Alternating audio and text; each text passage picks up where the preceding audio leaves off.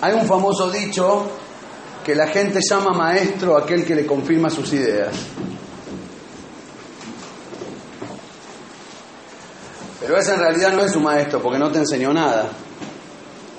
No te quebró ninguna estructura, no te cambió la forma de pensar y por ende no te ayudó a crecer.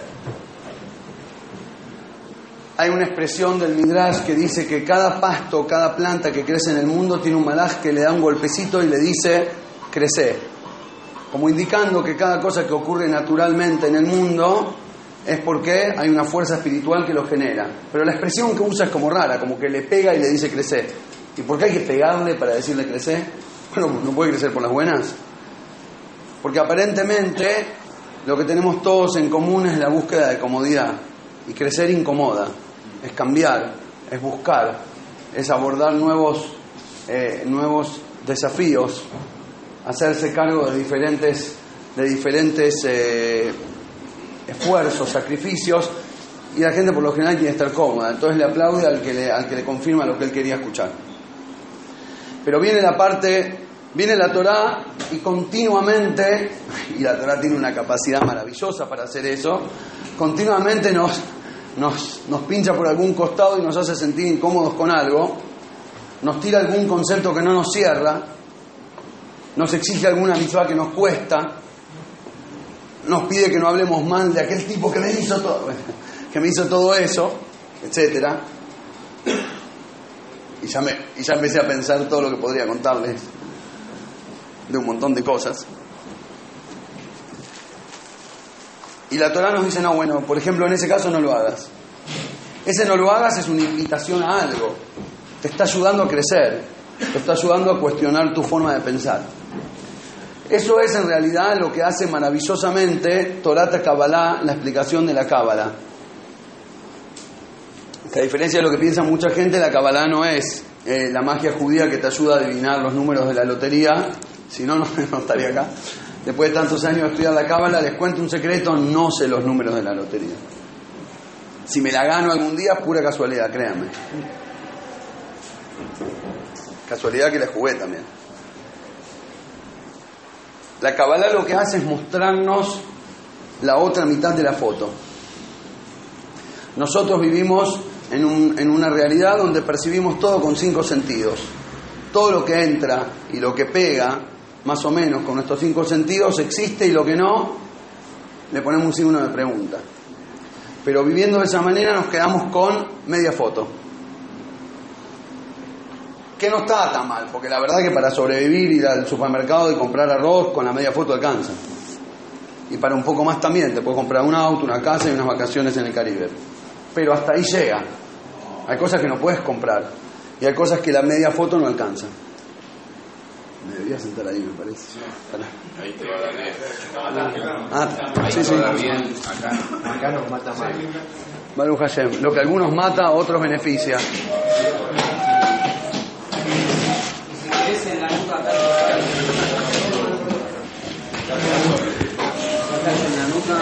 No, no. De frente está bien. No, no hace falta que se vayan todos. No es que vos me congelando. Mirá, como Moisés, sí, abriste aguas. Así te pones. Hay una café. No, no, parece que no se va a estoy parado.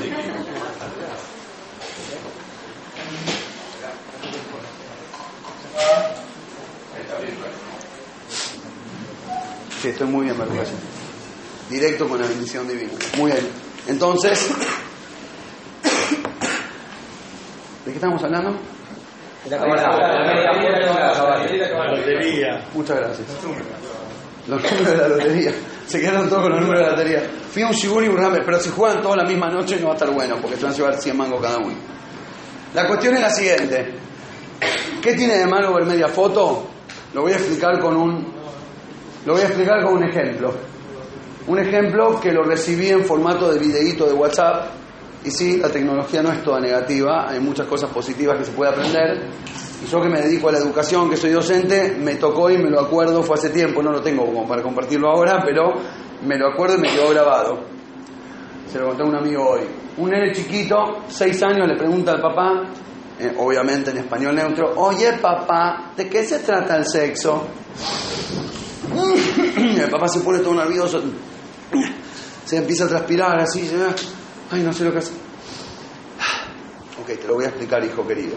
Entonces lo lleva a un McDonald's, se compra una, una bebida, se sienta, y ahí obviamente hay musiquita, no se escucha lo que dicen, empieza. Tipo así, todo mudo, el pobre padre sufriendo 45 minutos explicando cosas. 45 minutos más tarde, y de eso, querido, querido hijo, se trata el sexo.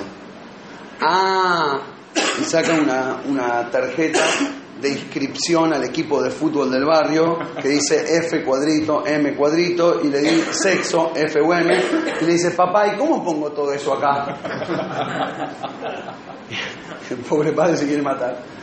Lo que, lo que le pasó, lo que madrugó al pobre padre en ese ejemplo fue que el, pobre o no pudo o no quiso, o lo que fuera en, la limitación determinada del ejemplo, no pudo ver la foto entera. No sabía de qué estaba hablando el hijo, no sabía qué le estaba preguntando. Como no sabía de qué se trataba y por qué venía y cuál era la razón, lo que está por detrás de la pregunta, la respondió mal. Y lo mismo nos pasa un montón de veces en la vida. Tenemos un desafío determinado, respondemos de manera correcta, o por lo menos lo que nos parece dentro del sentido común, la respuesta correcta al desafío, igual sale mal. Yo ¿cómo puede ser? Si me preguntaste A, te contesté A, no cierra. Me preguntaste lo correcto, te contesté lo correcto y me salió mal igual. Y la respuesta es que habías visto la mitad de la foto. No sabías por qué nacía la pregunta, no sabías dónde nació el cuestionamiento, no entendiste de dónde venía la cuestión. Lo que hace la Kabbalah es enseñarnos esa mitad espiritual de la realidad, que es lo que no se ve, que es como dijo un gran sabio, lo esencial que es invisible de los ojos. Ah, muy bien, gracias. ¿Qué? ¿Era un gran sabio? No dije, no dije un jajam. Estás repitiendo, hace dos días. Ah, no, bueno, que les quede claro, que les quede claro. Yo aprendí esto de mis hijos. Mis hijos les encanta jugar al Lego y hacen miles de, de formas diferentes, pero usan las mismas piezas. No se empiecen a asustar los que me vienen siguiendo las últimas charlas cuando repito un maíz o un ejemplo. El maíz o el ejemplo es un ladrillito. La idea es cómo lo usás y qué concepto lográs con el maíz. ¿Eh? Pero escuchó la grabación. Hay algunos que tienen acceso. Por eso, como tengo el Baruch Hashem, el mérito de vivir en la ciudad de Tzfat, y después que nos mudamos, mis hijos me, cuentan que, me dicen, leímos un montón de un montón de jajamín y de tzadikim que querían llegar a, a Israel y que querían vivir en Tzfat, era como el sueño de muchos, y bueno, a veces los que no lo soñamos lo terminamos recibiendo y aquellos que lo soñaron les costó y por ahí no llegaban. Tenemos el mérito de vivir en la ciudad de los cabalistas, la ciudad de los Mecubalim, donde está enterrado el Arilla, Rami Moshe Cordovero, el autor del Ejadodí y muchos más, el Alshich. Hay un montón de, de, del Cabez. Hay un montón de Jajamín eh, Mecubalim enterrados ahí, son todos mis vecinos. Y se portan bien, ¿eh? no, hacen, no hacen ruido. En realidad, la verdad, la verdad, si lo sabes escuchar, hacen mucho ruido. Ese es el mensaje verdadero. Entonces dije, ya que voy a ir a Argentina, les voy a llevar de regalo un producto regional. Voy a, traer, voy a tratar de explicar un concepto complejo de la Kabbalah. Vamos a hacer el esfuerzo de tratar de bajarlo y estos van a ser maestros de enseñanza. Es decir, no nos van a confirmar lo que nos queda cómodo, nos van a cambiar, nos van a cambiar un poco la perspectiva y la forma de ver, la forma de ver las cosas. Vamos a elegir un tema central, sobre ese tema se va a basar la idea y a partir de ahí vamos a ver el concepto desde la perspectiva común que todos conocemos, la mitad de la foto, y la perspectiva cabalística. El concepto, el concepto es la simja. Sabemos que en el judaísmo la simja es un valor top. Es de los valores más elevados. La alegría tiene que estar presente siempre. Es el invitado que no puede faltar. La simja,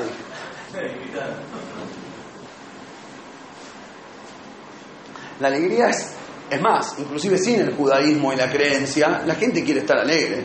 Voy a preguntarse a la gente, ¿qué preferís? Así tipo encuesta en la calle, ¿qué le gustaría ser feliz? En realidad nadie tiene la más mínima idea de qué significa eso, pero que todos lo dicen, lo dicen. Me gustaría ser feliz. ¿Y qué es ser feliz exactamente? Y es más, una pregunta mayor todavía, si es lo que todos quieren, ¿por qué parece costar tanto conseguirlo?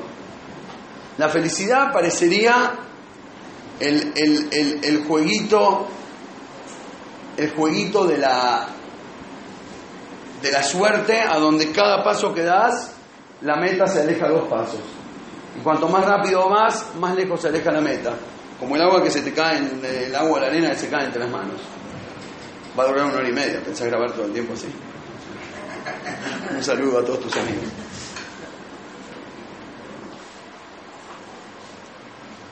Qué es tan difícil conseguir la, la felicidad?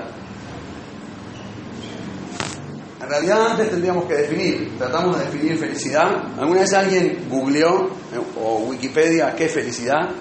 Bueno, yo como, como iba a preparar el tema de la charla, dónde buscar la felicidad, dije, ¿sabes qué? Primero que todo vamos a ver qué dice Rav Buklevich, porque hay que ver qué opina. ¿Cuál es lo, qué, se, qué es lo que se entiende? Igual quiero hacer un pequeño paréntesis. ¿Se dieron cuenta que, no, que el título me negué a poner dónde encontrar la felicidad? Es dónde buscarla. Porque el ejercicio se trata de buscarla, no de encontrarla. Porque como dijimos, encontrarla es una ilusión. Lo que podés hacer es vivir, vivir buscándola de manera correcta. Tanto es así que el pasuk que a mí me, me encanta citar, Ismach Lev me Hashem, se alegra el corazón de quienes buscan a Hashem. Y no dice, se alegra el corazón de quienes encuentran a Hashem. Muchos piensan que la idea de la vida es encontré a Dios, me siento tranquilo, me siento feliz. En judaísmo no vas a escuchar eh, rabanismo, libros donde diga encontrar a Dios. Difícilmente. En el, en el se busca Shem. Por eso puse dónde, dónde encontrar, dónde buscar la felicidad y no dónde, dónde encontrarla. Pero ya vamos a llegar a eso. Antes de esto, la felicidad sabemos que tiene capacidad para cambiar la realidad. Cuando vos haces la misma cuestión con, con pesadez, con, con, pesar, con obligación, con vos tengo que hacerlo, cualquier cosa, un trabajo, un proyecto, lo que fuera, por obligación, no funciona. Y si funciona, funciona de manera mediocre. Cuando haces algo con alegría, ¡paf! despega. Es más, inclusive si el proyecto no estaba tan bueno, pero tenía el ingrediente alegría, la magia de la felicidad lo hizo despegar. Y eso está reconfirmado. Gente que no es tan picarona, que se manda a hacer un negocio que no estaba tan bueno, pero estaba tan excitado, tan emocionado, no, porque voy a hacer y voy a comprar. Y las ganas que las garras, las ganas, la felicidad que le puso, la alegría que le puso al proyecto lo hizo que sea exitoso. Por ahí no justo con eso, como justo estaba muy contento y habló con alguien que le dijo mejor hacerlo así allá, se digamos, se puso a sí mismo en el camino del éxito sin darse cuenta.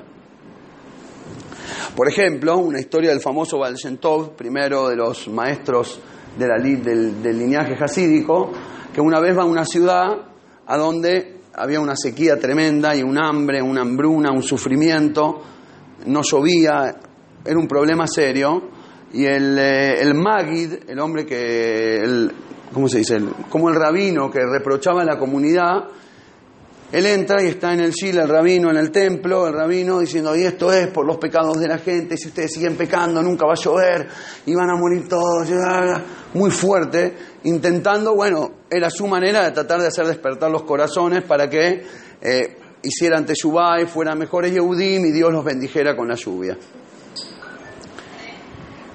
y la gente, era gente simple, creyó lo que ese maestro les decía, y se largaron todos a llorar en una teyubá profunda.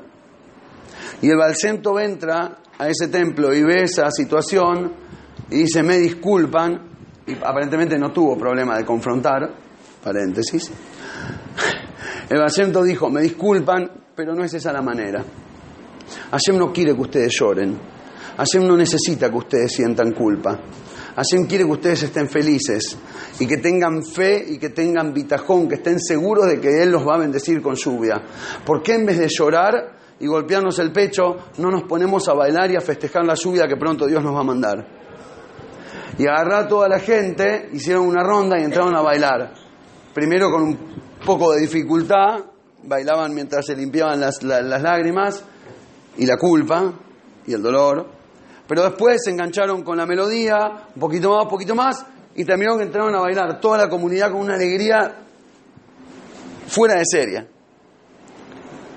Y al ratito que estaban bailando fuera de serie, obviamente, como termina el maíz, se largó a llover. Había uno que, había un rebe, no uno, un rebe que dijo una vez, el que se cree todos los maíces del Tov es un tonto. Y el que no se los cree es un renegado. ¿Cómo funciona entonces? Tenés que creer en el mensaje. No sé si pasó o no pasó y no me hace, realmente no me hace mucha diferencia. El mensaje es maravilloso. La sinja, la alegría, puede inclusive modificar la realidad. Ok, listo, me convenciste. ¿Dónde se compra y cuánto vale? ¿A dónde está?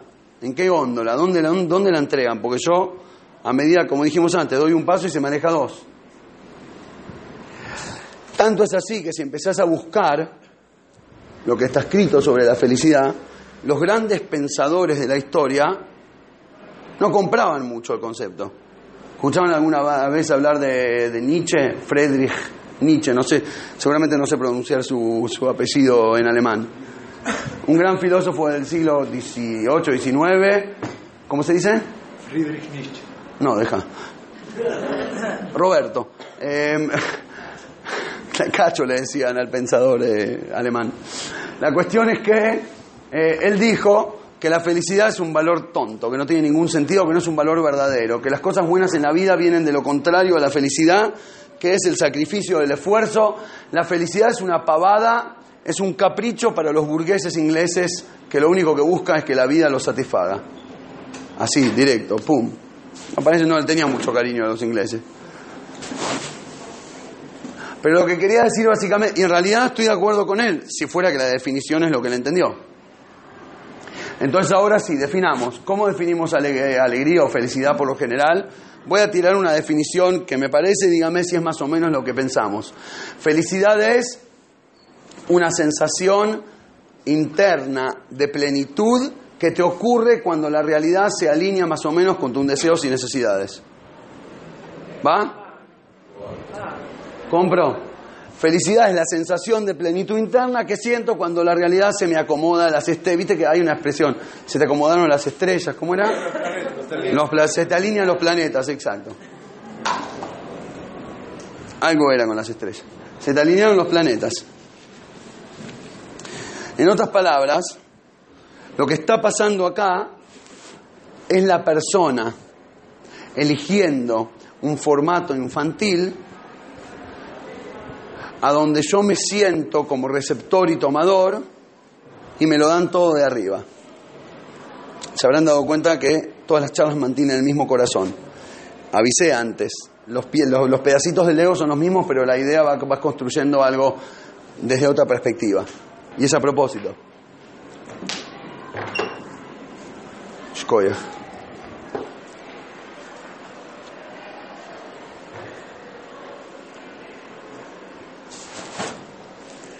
El niño llama felicidad a recibir más cosas. Y cuanto más le das, más quiere. Y cuanto más recibe, menos feliz se siente. Hablábamos ayer, lo comentamos, que todos aquellos que tenemos niños chiquitos los llevas a, a jugar a mm, alguna de esas, de esas eh, centros, plazas de juegos, ya sea de chicos nosotros llamamos los flippers, pero ir a, a, a Little Park o a Disney o a cualquier cosa y le dan 15 vueltas a cada juego, juegan 200 fichas cada uno de los chicos y si tenés 6 o 7 o 8 es un poquito caro y encima salen, ufa, quería uno más. Le das un alfajor, quiero otro. Le das el otro alfajor, quiero otro. Hasta que no le duele la panza, no para. Y nunca te va a decir estoy contento. ¿Por qué? Porque son chicos. Porque no se hacen cargo. En realidad te lo podría decir bien brutamente porque no pagaron el alfajor.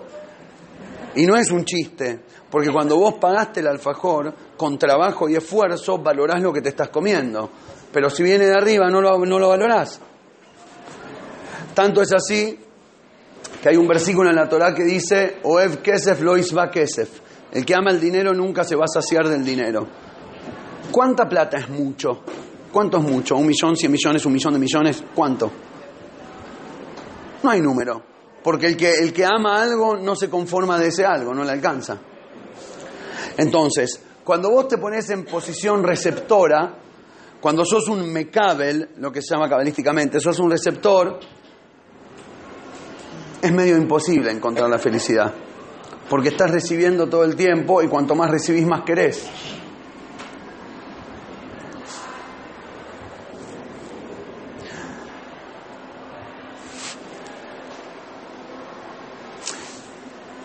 Ejemplo, nosotros queremos todos que nos vaya bien en el amor, en la pareja. ¿Y qué significa que nos vaya bien en el amor, en la pareja? Que mi pareja me trate bien, me quiera, me acaricie, me ame, me cuide, se preocupe por mí, me llame en la mitad del día. Es recibir. Yo quiero recibir de mi pareja. Lo que no te diste cuenta es que la otra parte de la pareja también quería recibir. Y están los dos sentados en la mesa con el plato vacío y ninguno sirve. Se van a morir de hambre. Todos queremos recibir sin dar. En la salud lo mismo. Yo quiero estar sano, pero de ninguna manera voy a parar de comer dulces. O de ninguna manera voy a ir a hacer ejercicio. Entonces quiero estar sano sin esforzarme para estarlo. En, el, en, la amistad, dicen los sabios, Uknei jajaber. Esa es una Mishnah que me hizo ruido mucho tiempo. Los sabios, los jajamim, dicen como, como consejo, comprate un amigo. ¿Qué es comprarse un amigo? Realmente comprarse un amigo suena a, no sé, a cosa falsa, a tipo, a, nada, sonreírle de más, invitarlo, eh, pagarle la entrada de algún lado, inclusive cuando no lo querés, hacerte el falso para conseguir su, su, su like en Facebook o su like en la vida. No es eso lo que los jajamín quisieron decir. De jajaber significa que si querés tener un amigo en serio vas a tener que hacer algún sacrificio. Porque quedarte en tu posición así como estás, cómodo, y esperar que el otro solo dé y vos no vas a dar nada y no reciba, no va a funcionar. Si querés un amigo en serio, vas a tener que pagar. No pagarle la amistad, pero jugarte por el otro, sacrificar algo, demostrar cariño. Para entender esto un poco, ahora sí, voy a entrar en un, en un concepto cabalístico que era el, el, el, el punto fundamental y central que quería transmitirles hoy. Que es la otra mitad de la foto. Normalmente cuando hablamos de, de, religión, y me atrevo a decir cualquier religión, creencia, dogma, espiritualidad, cualquier formato, hay, sonrisas sugestivas. Eh, entendemos la dinámica de la relación con el ser supremo todopoderoso como una avenida, como una vía de una mano. Y esa mano es de allá para acá. La Kabbalah viene y explica que nuestra conexión con Hashem es como el ejemplo entre dos queridos, que uno está en la cima de la montaña y el otro está abajo, y la relación se da en una de las dos maneras, o que el de arriba abajo o que el de abajo sube, baja o que el de abajo sube. En palabras de la Kabbalah es mi le mala le mata o mi le mata le mala de arriba para abajo o de abajo para arriba. ¿Cuánto tiempo tengo para, para calcular? ¿Hasta las 11 va? hay de arriba para abajo y hay de abajo para arriba. Y la Kabbalah nos agrega y nos dice que no nada más que no es solo la primera, sino que es también y principalmente la segunda. Y esta es la gran novedad demoledora de preconcepto. Repito, normalmente entendemos que es todo de arriba para abajo. Él nos dice lo que hacer. Él nos crea y nos bendice. Él nos da todo. Él nos manda mientos. Él, él nos, nos, da las mitzvot. Él nos, nos castiga o nos bendice. Es todo de allá para acá. Vos lo único que te queda es o sintonizarte o no, o hacer caso o no hacer caso. Pero el que hace todo es él. Definitivamente la iniciativa es suprema. La iniciativa suprema es de arriba para abajo. Viene la Kabbalah y dice, no es tan así. es más bien de abajo para arriba. También y más bien, las dos. Es también de abajo para arriba y más bien de abajo para arriba.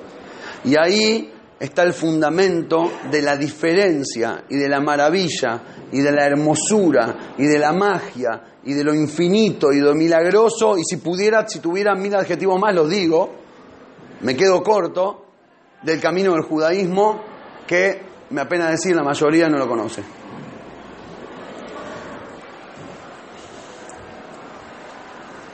Para explicar un poco de qué se trata, para explicar un poco de qué se trata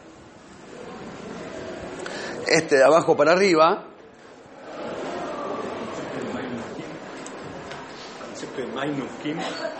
Nukvin, muy bueno, gracias. Man, Halat Man, la elevación del man, sí señor. Para entender esto de abajo para arriba, maravilla, presta.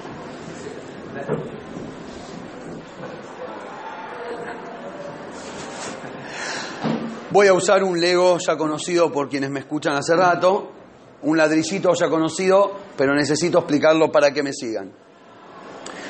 La Gemara cuenta una el Midrash cuenta una discusión maravillosa, maravillosa, épica. Para mí es el fundamento del judaísmo. Lo digo en casi todas mis clases. Y hasta que no estén todos los judíos del mundo convencidos, no voy a parar de decirlo. Pero no soy obsesivo, ¿eh? Para nada. Rabbi Akiva tuvo una discusión con el gobernador romano que, estaba a cargo de Jerusalén después de la destrucción del templo, Tinius Rufus, porque los padres no conocían el nombre Roberto, le pusieron un nombre medio raro. Eh, le dice a Rabbi Akiva, ustedes los judíos no creen en Dios, se pinchaban aparentemente. Y entonces le pregunta por qué, porque ustedes dan de acá, porque ustedes hacen caridad con los pobres y se hacen el Brit Milá. ¿Y cómo eso es no creer en Dios? Le dice muy simple, porque si Dios tuviera querido que, el judío sea sin prepucio, te hubiera hecho sin prepucio. Y el pueblo elegido nace sin prepucio, el ser humano común nace con prepucio. Ya ves que no hay diferencia, ya ves que Dios no quería que te lo quites. Y si hubiera querido, te lo hubiera quitado él. Y al pobre, Dios lo castigó y lo hizo pobre por alguna razón. ¿Quién son vos para enriquecerlo? Cuando vos decidís hacerse de acá, te estás peleando con Dios. Hashem lo hizo pobre, ¿qué vos vas a ir en contra de él? Si, si los tuviera como público cautivo una semana y no fuera que es una visita relámpago, haría tres shiurim solo para justificar la pregunta de, de, de porque es maravillosa a nivel ideológico y teológico. Todas las fes del mundo están con Turnus Rufus. Todas, las que yo conozco hasta ahora, perdón. Hay varias que no conozco. Pero todas las, es una modalidad a donde Hashem manda, Hashem decide, Él hace la realidad y nosotros nos abnegamos a sus decisiones. Y el judaísmo es, ah, vos lo hiciste pobre, mirá cómo te lo enriquezco. Vos me hiciste con una falencia en la personalidad, soy muy tacaño o muy egoísta o muy celoso, lo voy a cambiar. El judaísmo nos invita a tomar iniciativa, a cambiar la realidad creada por Hashem. Rabbi Akiva le contesta, entiendo lo que decís, lo que supongo que vos comés granos de trigo crudos. Terminó la discusión. Eran así como chic-chac los grandes sabios. Se mataban con, un, con, un, con una insinuación chiquita. Así como Dios te dio el alimento, Hashem, Azan et Olam, Kulobe tuvo, Hashem nos alimenta, le agradecemos en el Birkat Amazon, pero Hashem no te dio el pan. En la verdad decimos a Mochile Geminaretz, Hashem nos da pan de la tierra, pero Él te dio grano. Y al grano, vos lo cosechaste, vos lo moliste, vos lo mezclaste con agua, lo amasaste, lo, lo horneaste y recién después te lo comiste. Lo que significa es que Hashem nos da el trabajo hecho a tres cuartos, para decirlo de alguna manera, y el toque de horno lo tenés que dar vos. Y si no, no hay mundo, no hay comida, no hay realidad. Por eso en el Kiddush decimos, bara Elohim la azot, este es el mundo que Hashem creó en seis días, el mundo que Hashem creó para hacer. Literalmente no tiene sentido la expresión. Y los jajamí me explican que la azot significa letaken, para arreglar. Hashem hizo un mundo para que lo arreglemos, para que lo cambiemos. Vienen los jajamim y dicen, todo aquel que recita el Baijulú el viernes a la noche, se transforma en socio de Hashem en la creación. Nace Shutaf la Kadosh Baruj Maase Bereshit. ¿Escucharon ese dicho alguna vez? El que dice el Kiddush, el que dice el Baijulú en la tefilá el viernes, en el Kiddush después, se hace socio de Hashem. Está re bueno. Imagínate si el CEO de Coca-Cola me dejara hacerme socio la mitad de Coca-Cola por decir cuatro líneas. ¿Sabes qué? Te digo 40 mil. Y a veces esas expresiones de los sabios suenan como, bueno, te querían inspirar para que hagas el kiddush, entonces, si vos crees en que Hashem hizo el mundo, te llamamos socio de la creación. Y no es verdad.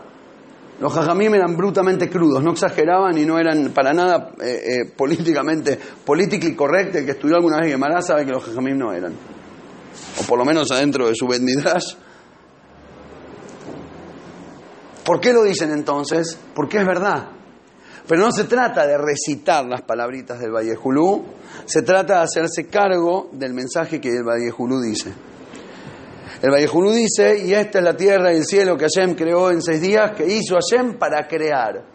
Cuando vos como Yehudí te haces cargo del concepto que hizo Hashem para crear, y por ende dejás de respetar la creación de Hashem, y empezás a hacerte socio de la creación de Hashem, eso es aceptar el mensaje del Vallejulú, eso es el socio. Si vos tenés un empleado en el local y vos hiciste una política de venta malísima, malísima, compra esta remera y todo el mundo va a pensar que está más gorda. Así decía en la, en la vidriera. Esta remera hace que te veas mucho más gorda, comprá ya, sale, final sale. No la compra nadie. El empleado está sentado en el local feliz, menos gente, whatsappeo con los amigos de Facebook, estamos todos felices y no me pasa nada. Entra tu socio al local y te estás loco, ¿qué hiciste? ¿No querés vender más? ¿No vamos a fundir? El socio te la discute. El empleado está feliz cuando no funciona. O por lo menos le da lo mismo. Si no funciona del todo, por ahí se queda sin trabajo, no le conviene. Pero no te la va a discutir. Hacerse socio de Hashem en la creación es la explicación que dicen los sabios del Hasidut sobre el dicho de la Mishnah, Bishvilin Ibra Olam. La Mishnah dice, el Pirkei que la persona tiene que sentir, para mí fue creado el mundo. Es un arma de doble filo esa Mishnah, porque alguien puede, para mí, se, para mí fue creado el mundo, está haciendo en doble mano, no pago al que me debe, es igual, el mundo es mío, que me resbale todo. ¿Entendiste mal la Mishnah? Viene el rey y explica que la palabra Olam se puede leer como Helem, que es ocultamiento, oscuridad. Y la responsabilidad del judío es decir, para mí fue creada la oscuridad. Si ves una situación oscura, si ves una situación negativa, si hay algo que está mal, hay una promoción que no vende, si hay algo en este mundo que no funciona, no digas así lo hizo Dios, ¿quién soy yo para cambiarlo? Para mí fue creado, Hashem lo creó y te lo mostró para que te hagas cargo, por eso vos lo viste y te diste cuenta, por eso vos entendiste el problema, andá y arreglalo. Bishvilin Ibra Elen, para mí fue creado el problema. El judío es el que se hace cargo de los problemas de la humanidad. Por eso hace alguien me preguntaba, porque hay gente que piensa que ser judío, Israel, es solo desarrollar nuevas tecnologías y no sé qué, ¿y dónde está la pasión religiosa? Y la respuesta es, la misión del Yehudí en el mundo es hacerse cargo de la oscuridad de la humanidad. Y si hay algún lugar en California que no llueve y está seco, yo como Yehudí, y por haber estudiado Torah y por amar a Shem, tengo que desarrollar un sistema de goteo para que no se muera de hambre la gente ahí. Obviamente que son las dos. Por hacerse cargo de la misión de Hashem, tengo que ir a ayudar al prójimo. Eso es ser socio. Y por ende, el Yehudí es un pedacito del Creador y no solamente una criatura. A eso se refiere cuando dice el Yehudí tiene un pedacito de Hashem adentro. ¿Que eso es mejor? Ser Yehudí significa ser Pelé, Messi y, y, y, Maradona todos juntos. ¿Sos el gran jugador de la humanidad? No. No, la verdad que no, no sos mejor que nadie. Ser Yehudí es atender el llamado de Hashem para ser linterna para los demás.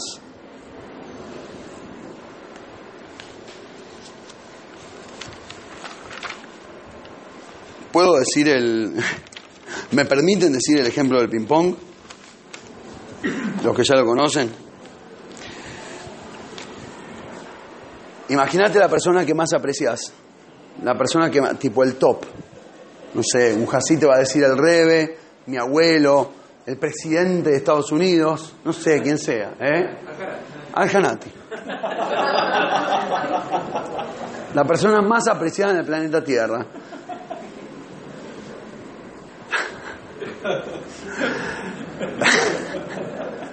¿Querés decirlo en la grabación? Siempre me rompe las bolas. No, no, ¿qué vas a hacer?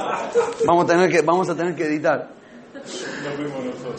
Imagínate, es nosotros, es nosotros. Imagínate que Aljanati te invita a jugar al ping-pong. Después conocen a él, conocen a él. La persona que más aprecias en el mundo te invita a jugar al ping-pong. No sé, el presidente del país, a quien tanto apreciás y votaste y admirás su trabajo. Te invita a jugar al ping-pong. Saca, te tira la pelota y vos haces así. Te corres y la dejas pasar. Por respeto al presidente. ¿Cómo? Si el gran maestro me tira, si el gran sabio me tira la pelota, yo se la voy a devolver. Es una falta de educación. ¿Qué le quiero ganar? ¿Que le quiero tirar la pelota de vuelta? ¿Le voy a devolver la pelota a su campo? Dios libre. Es el gran rebe, hay que dejarlo que lo que él dice pase de largo. Esto lo dijeron los sabios. Como lo dijeron los sabios, hay que dejarlo pasar de largo. ¿Cómo la voy a devolver? Es una maleducación. Maleducación es dejarla pasar. Porque él quería jugar con vos al ping-pong. No quería tirarte pelotas en la cabeza. Quería jugar al ping-pong. Hashem nos hizo como Yehudim. A todo el resto de la humanidad, Hashem les regala una pelota de fútbol. A nosotros nos juega un partido de ping-pong.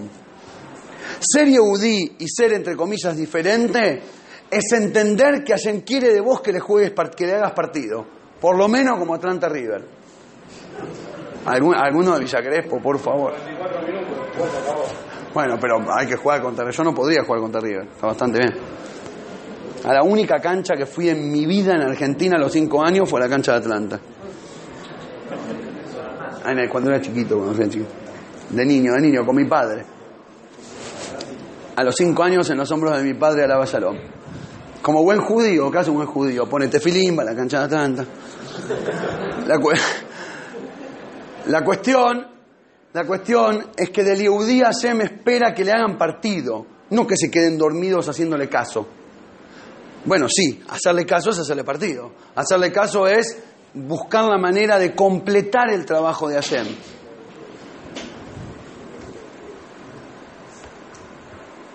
Buscar la manera de completar el trabajo de Hashem. ¿Y eso como era? Jugar vos el partido y no estar en la tribuna mirándolo. ¿Se acuerdan que empezamos con la alegría? me refui de tema, Baruch Hashem. No me fui de tema. Abrí una ventana y ahora vuelvo. La alegría es lo mismo. Cuando la felicidad es recibir, ay Diosito Santo, bajame la alegría del cielo, bajame la verajá, bendecime, haceme tzadik, haceme lindo, haceme exitoso, haceme millonario, haceme saludable, haceme las uñas. Estamos todo el día haceme, haceme, haceme. No nos damos cuenta que estamos cerrando contra la esencia de lo que somos. Y después nos preguntamos por qué no funciona. El Yehudí, dice el Zohar, yo les voy a describir la alegría en un renglón raro en arameo del Zohar. Bueno, lo digo en castellano directo, así la, facilitamos. Cuando iluminas tu rostro aquí abajo, así también te lo iluminan de arriba. Ahí está el secreto de la felicidad, se los di, entregué el producto. Hay que entenderlo ahora. Cuando iluminas tu rostro aquí abajo, así también te lo iluminan de arriba. Antes de explicarlo, voy a tirar una explicación del Magui de Mesrich.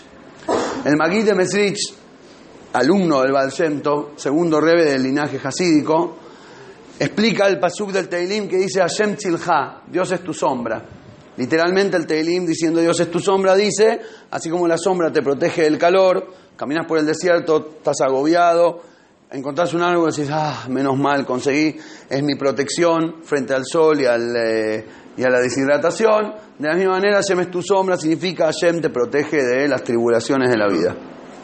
Viene el Magid y explica el Pasuk de una manera diferente. Dice, hay otra explicación que es, Hashem Tzilha, literalmente, Dios es tu sombra. ¿Qué hace tu sombra? Te copia. Con la misma forma, hacia la misma dirección. Hace exactamente lo que vos haces. Hashem te copia. El joystick, el comando, el volante, lo tenés vos y Hashem va a copiar lo que vos hagas con el volante. Hashem copia lo que vos hagas con el volante, lo que vos hagas con los comandos. Si vos iluminás tu rostro aquí abajo, Él te va a dar razones para iluminar el rostro. Vos vas a estar feliz a pesar de las dificultades, Él te va a dar felicidad en vez de dificultades. Vos te quejás cuando la tenés relativamente fácil comparado con otros o con vos mismo en otro momento, y Él te va a confirmar la queja y dar razón para que puedas quejarte en serio. Es fuertísimo el concepto. Pues más allá de sonar medio macabro, te da la responsabilidad y el protagonismo absoluto. Y por eso dice, Hashem es tu sombra. Lo que hace, lo que hace a la felicidad es que estés feliz. Vos alegrate y Hashem va a generar alegría. Hay un, eh, midrash famoso que lo, cómo arrancó el día, el peor día, el Eja, que le dicen los sefaradim, el Eja, tipo la mala suerte, el Tisha Av, el 9 de Av, que es el día que se destruyó el Betamigdash, el segundo Betamigdash, la expulsión, la expulsión de los judíos de España, inclusive eh, es 9 y 10, la, la, la bomba en la AMIA, todas las, muchas cosas negativas que le pasó al pueblo judío pasaron en ese día. Y obviamente no da para que, no da para que sea casualidad. El Midrash cuenta que cuando Moisés mandó a los espías a revisar la tierra de Israel y volvieron con un mal reporte y toda la gente se deprimió y se largó a llorar y dijeron, chao, no vamos a Israel, no queremos nada, no queremos la tierra prometida, es una porquería. Cuando se largaron a llorar, Hashem dijo, ah, lloran, bueno, entonces a partir de ahora, hoy les me voy a encargar siempre de darles una razón para llorar. Y ese día fue Tisha B'Av, bendito sea. Suena yo cuando escuché ese midrash me quedó la pelota picando, me quedó incómodo, me quedó en offside muchos años. Y, es buenísimo, ¿eh? Hay que permitirse, cuando estudias algo de Torah, hay que permitirse que te quede en offside, no pasa nada. No hay que tratar de justificarlo enseguida, porque si lo justificas enseguida, no te das la posibilidad de entenderlo. No, no, es verdad, porque como es la Torah, es verdad absoluta y así es. Nada. Si no la entendés, déjalo adentro tuyo en offside. No digas está mal, pero déjala que quede en offside, que quede fuera de lugar, porque en algún momento después lo procesás y te termina entrando. Y después lo entendés, que no es Hashem siendo malo, ah, llorás, ahora te fajo. No, es Hashem dándote el protagonismo, es Hashem permitiéndote vivir, es Hashem dándote el mejor regalo, que es la capacidad de decisión y elección, inclusive por sobre la suya. Una vez encontré un, un texto, lo voy a decir explícitamente en la Kabbalah, que dice, toda la creación completa funciona de acuerdo a la voluntad divina. Cada detalle de la naturaleza, cada bichito con cada plantita, con cada... La, la, todo, absolutamente todo, el planeta vegetal, el planeta animal, todo funciona de acuerdo a la voluntad de Hashem. Me, el único que puede arruinarle el plan a Hashem es el Yehudi. Fuertísimo el concepto. El libre albedrío no es un jueguito. Hashem se la jugó en serio. Y la inversión viene compleja, la verdad. Pero Hashem se la jugó en serio. Te permitió arruinar el plan. ¿Para qué? Para que cuando en vez de arruinarlo lo hagas bien, tenga valor.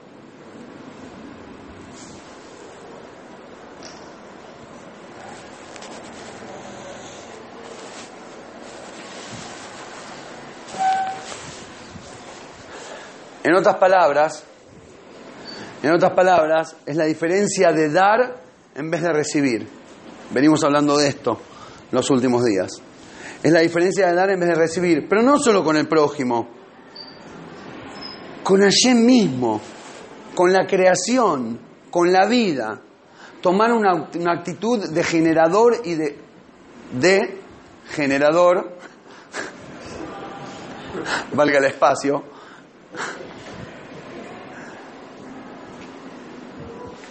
de, ge- de- de generar situaciones, de provocar algo que tiene que estar. ¿Quién era que dijo vos tenés que ser el cambio que querés ver en el mundo? Ese fue inspirado por el judaísmo profundo, directa o indirectamente. Y si no, se inspiró solo, pero lo que dijo judaísmo. Eso es Yiddishkeit. Yiddishkeit es que vos te hagas cargo de mejorar el mundo de Hashem. Hablando de la felicidad, hay dos maneras.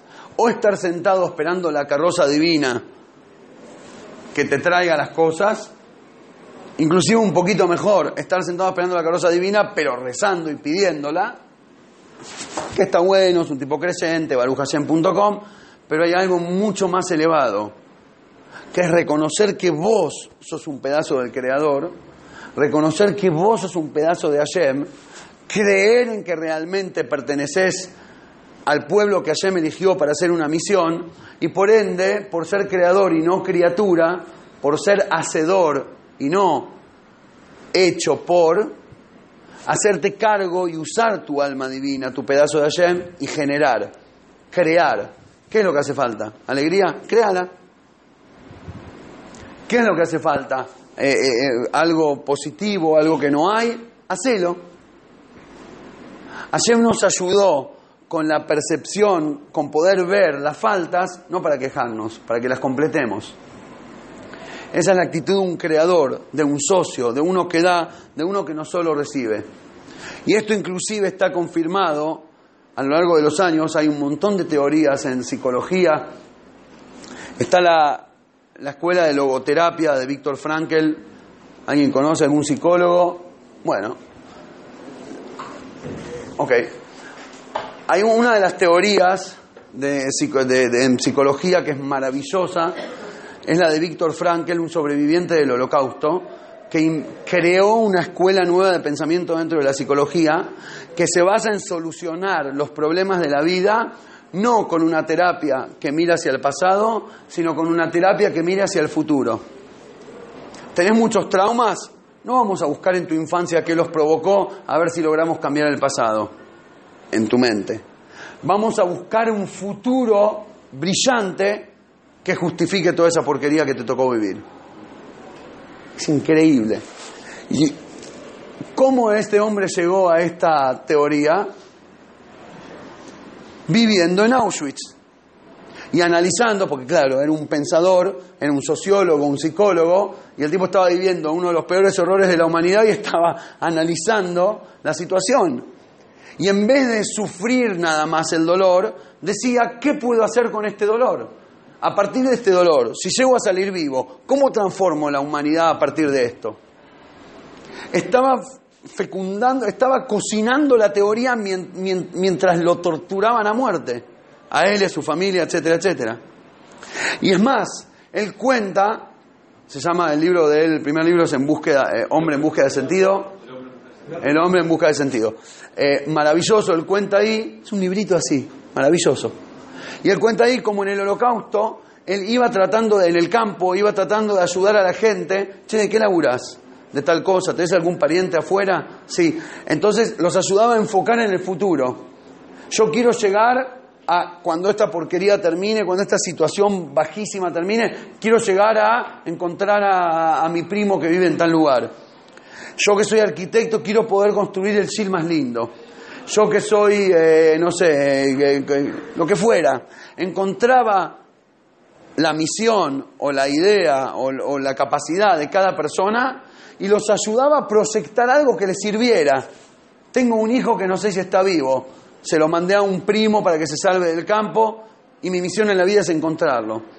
Y él dijo que confirmado, con miles de personas que conoció, todos aquellos que tenían por lo que seguir y luchar, se salvaron.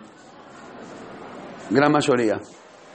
Obviamente, si le pegan un tiro, le pegan un tiro. Pero de sobrevivir las dificultades y el hambre y las enfermedades, el que tenía un plan, un shlihut, un futuro, una responsabilidad hacia adelante, se bancaba todo. El que estaba como receptor, en vez de recibir alegría y bondad, recibió golpes y maltrato, se quebró. En otras palabras, lo que salvó a esta gente no fue recibir cosas buenas, sino dar cosas buenas. O por lo menos imaginar un plan en el cual vas a poder dar cosas buenas a alguien, a algo, en algún lugar, en algún momento. Es fuertísimo el concepto. Es el concepto más yudí que hay. ¿Qué te va a hacer feliz? Dar, no recibir. Probá. Yo sé que tenemos la tentación. Tenemos un urge biológico de recibir. Las plantas se hacen más altas para recibir más luz. Los animales eh, pelean para mantener un territorio. Las personas se matan por 15 pesos. Tenemos un urge biológico de recibir. Pero frená 10 minutos, ponete objetivo y probá. Chicos, prueben este truco en casa. Sí, pruébenlo. Probalo con alguien que lo quiera hacer con vos. Yo ahora me juego, me rejuego. Saco 100 pesos y te doy a vos 100 pesos. Toma, saca. Lo probaría en serio, pues soy muy tacaño. Ponele, te doy 20 pesos. Toma. ¿Qué tan feliz te hiciste? Por favor, decime. ¿Te vas a comprar, no sé, una coca? Quédate, en serio, quédatelo, porque hasta 20 puedo. I can afford it.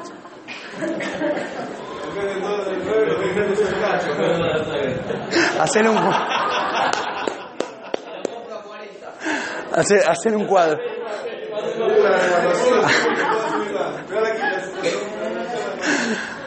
Ahora, te, ok, podrías, un minuto, un minuto, podrías con esfuerzo ponerle puntaje a la felicidad que te dio de 0 a 10? ¿Uno y medio? ¿Dos? ¿Tres? ¿Cinco? No sé, decime. Cinco. Ahora salí a la calle, buscar algún pibe que está medio perdido, alguna persona con apariencia pobre o alguna cosa así, y de la nada, sin conocerlo, saca un 20 y decirle, hola jefe, toma acá tiene. Te va a dar un 9 o un 10.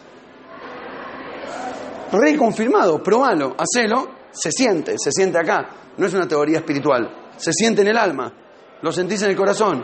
Cuando vos tomás, no estás tan feliz. ¿Por qué solo 20? Había dicho 100, me gustaría más. ¿Por qué no puedo más? Y cuando das, te llena.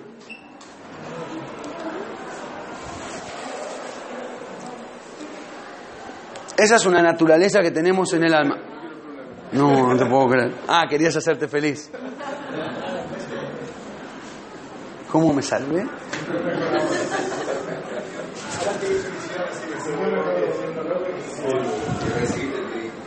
El pobre se dio cuenta de lo que me costó, entonces como.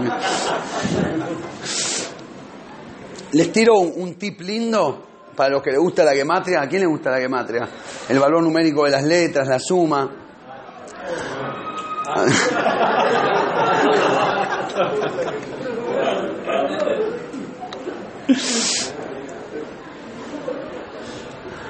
Voy a citar dos versículos, uno que decimos en la tefilá a la mañana antes de, del oidu.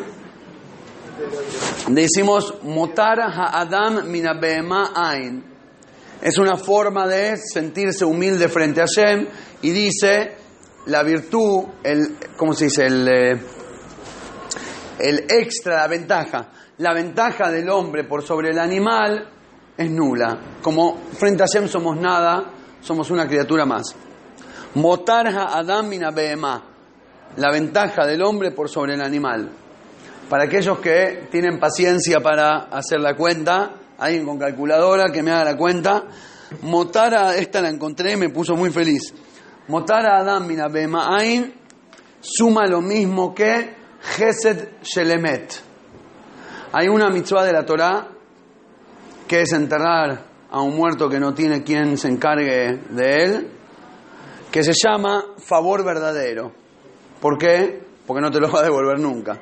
Hacerle un favor a alguien que conoces de la comunidad, después me debes un favor, te guiña el ojo, aunque no se lo pidas, te saluda con sonrisa, algo ganaste.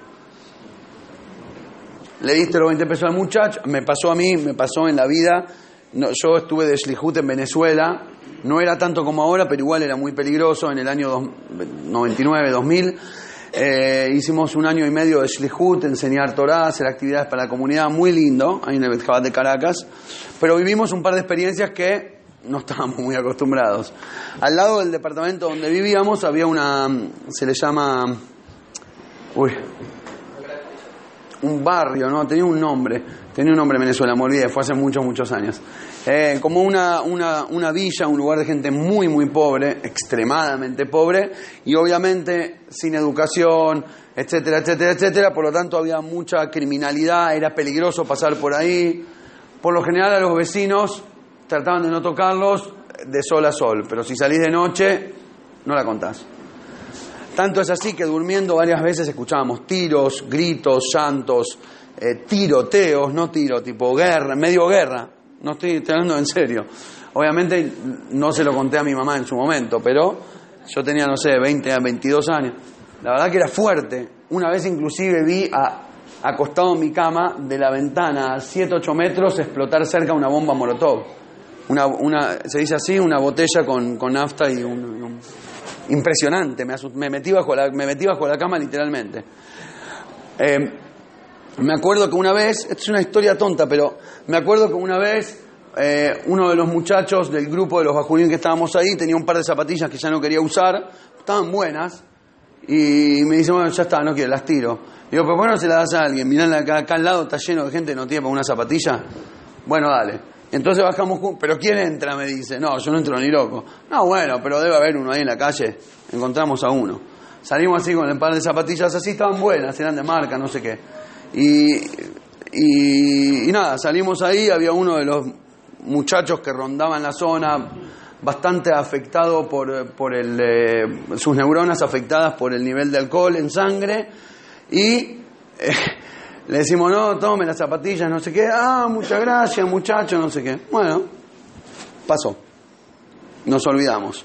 Dos semanas más tarde, yo estoy dando un shiur en la casa de alguien, que estuvo muy lindo, el dueño de casa me acompaña, me trae, me trae en su auto de vuelta a nuestra casa, en su Mercedes, su último modelo, y frena la puerta del departamento. Como nos quedamos charlando, pasa mucho que después de un shiur y se debatió un tema y no sé qué, mira este tema y no sé qué, nos quedamos hablando, nos colgamos y nos olvidamos que estamos en Caracas y no se puede parar en ese barrio a esa hora con un Mercedes. Obviamente a los dos minutos fuimos rodeados por un grupo de cocodrilos, eh, se puso bastante incómoda la situación, él que entendía la idiosincrasia más que yo, est- estaba temblando y transpirando, transpirando en frío, literalmente, porque no es que se llevan el auto y te sirven un café. Eso no sería tanto problema. Eh, y realmente empezó a transpirar mal. Y entonces de los costados, ah, ahora empieza el siur. Entonces, de los costados, escuchamos que en la ventanita se nos acercan y nos hacen así en la ventanita del auto. Y eh, si le veías la cara a este amigo mío, tenía la cara de este es el fin. Estaba, estaba por decir el Shema, en serio. Sí, no, pero no es que no, pasa todos los días, todas las noches. De esos, en esa época habían 50 por noche, hoy deben ser miles. Pero, pero es todo el tiempo, es lo común. Hiciste el error, te equivocaste, te metiste en el pantano, te mordió el cocodrilo, ¿qué va a hacer? Es la naturaleza, vos te metiste ahí. Abren las ventanas y está de un lado, de, este lado hay uno, del otro lado hay otro, y nos apuntan, nos apuntan con un arma, y antes de hablar, y antes de hablar, antes de empezar, me pasó a mí, yo tenía 21 años, no sé, 21, 22.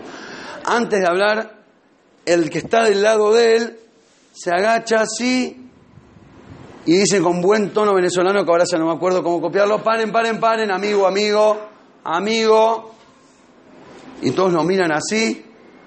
Viene de mi lado, me abre la puerta, me saca así medio fuerte, me agarra tipo así de, la manga y me dice, oye, no lo hagas nunca más, ¿me entendiste? Nunca más, que a mí esto me sale caro. Váyanse. Y lo dejó ir con el auto y yo me metí en el edificio.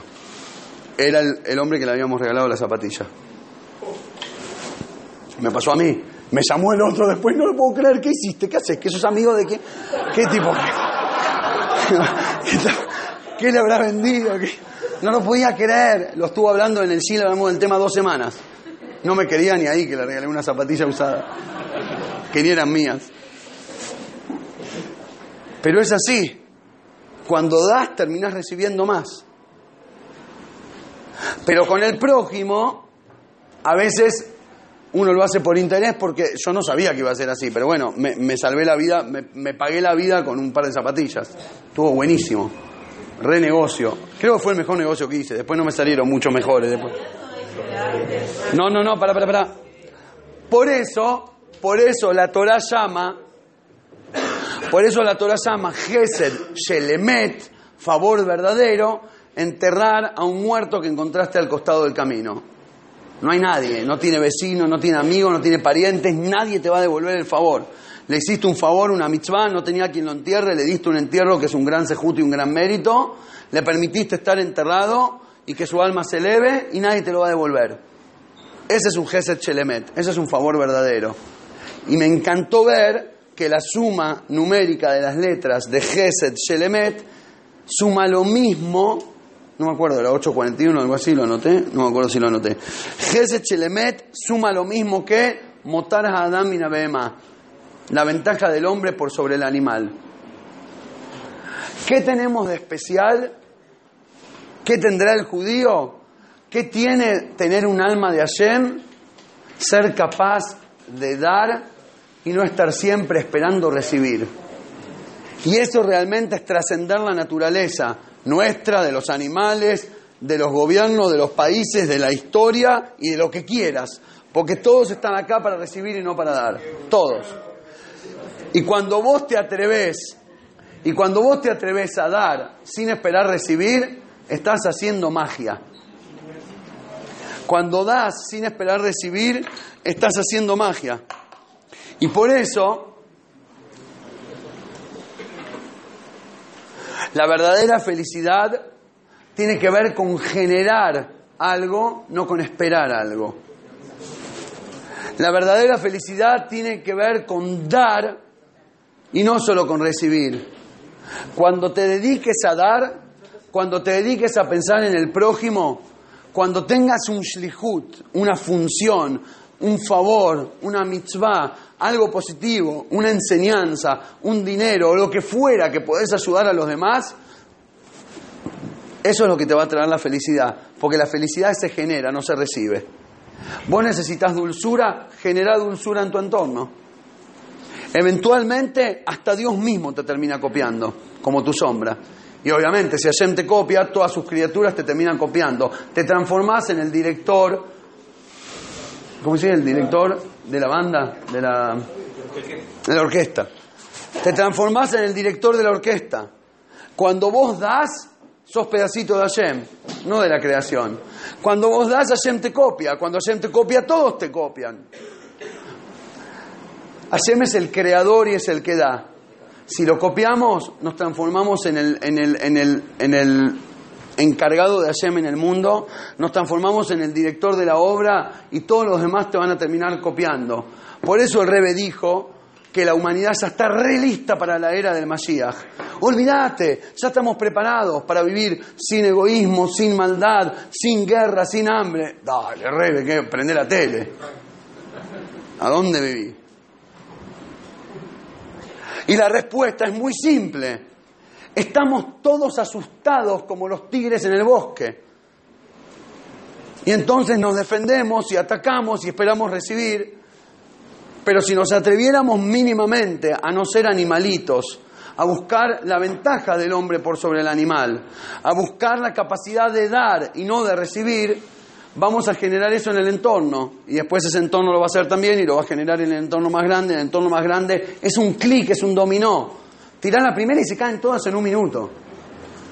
La bondad y el bien tienen más fuerza que la maldad, dice la Torá. Lo que pasa es que tiene que haber uno que se atreva a empezar la, a empezar la cadena sin miedo a perder. ¿A perder qué? Algo que igual dura 120 años. Atrevete a dar. Y entonces vas a generar eso en todos. Y literalmente podemos iluminar el mundo, es la misión. Podemos traer al Mashiach. Realmente se puede. Voy a cerrarlo con un maize. ¿Eh? Voten. No sabía, perdón. Angelos era, ¿no? Si se puede, si se puede. Ah, muy bien, Baruch Hashem. Yes, we can. Lejaim, Lejaim. Eh, sin ser político, cierro el concierto con un maíz hermoso que escuché hace poquitito del Rebe, un maíz re lindo que realmente inspira. Cuento me queda. Hice de mozo hasta acá, pero un cuento no me lo pido. Maestro, ah, tenés. me lo diste vos, déjame el libro. Vamos.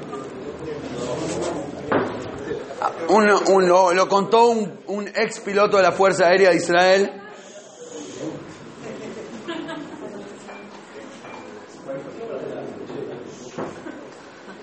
Lo contó un ex piloto de la Fuerza Aérea de Israel.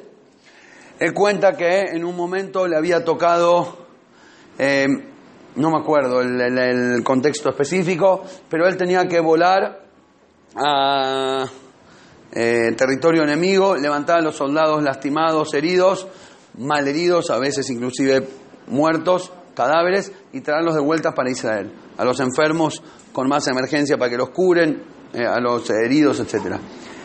Y él dijo que en esa época, que le tocó hacer eso un, tiempo, estaba muy, muy sensible, como muy... eh, era muy duro lo que le tocaba hacer, más allá que su trabajo era técnico, de despegar y aterrizar, pero lo que veía era muy fuerte.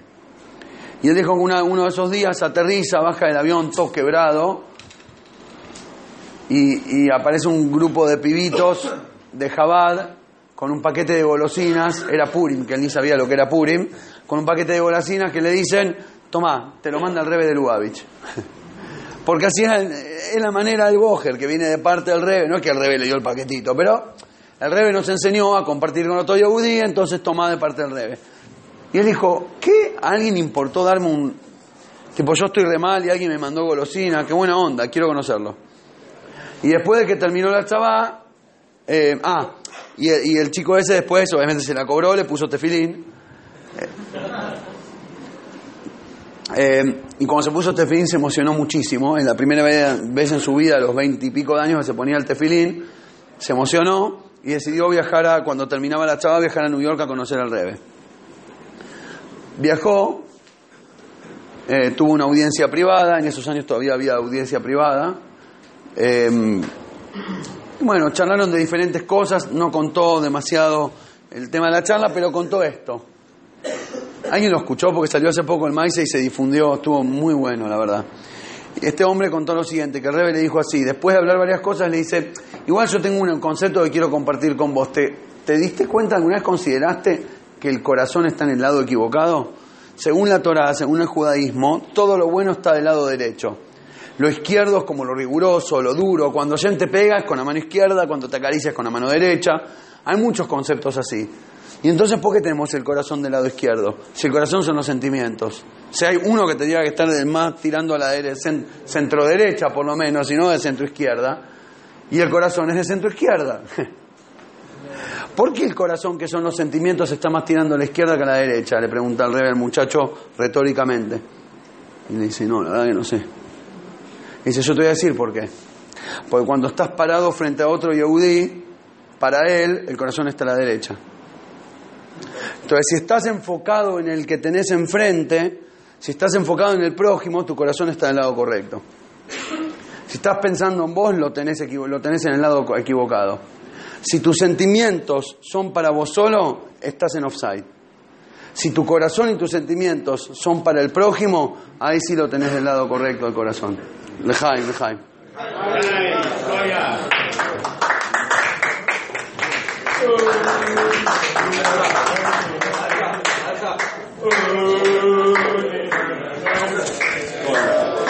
Juegan ustedes.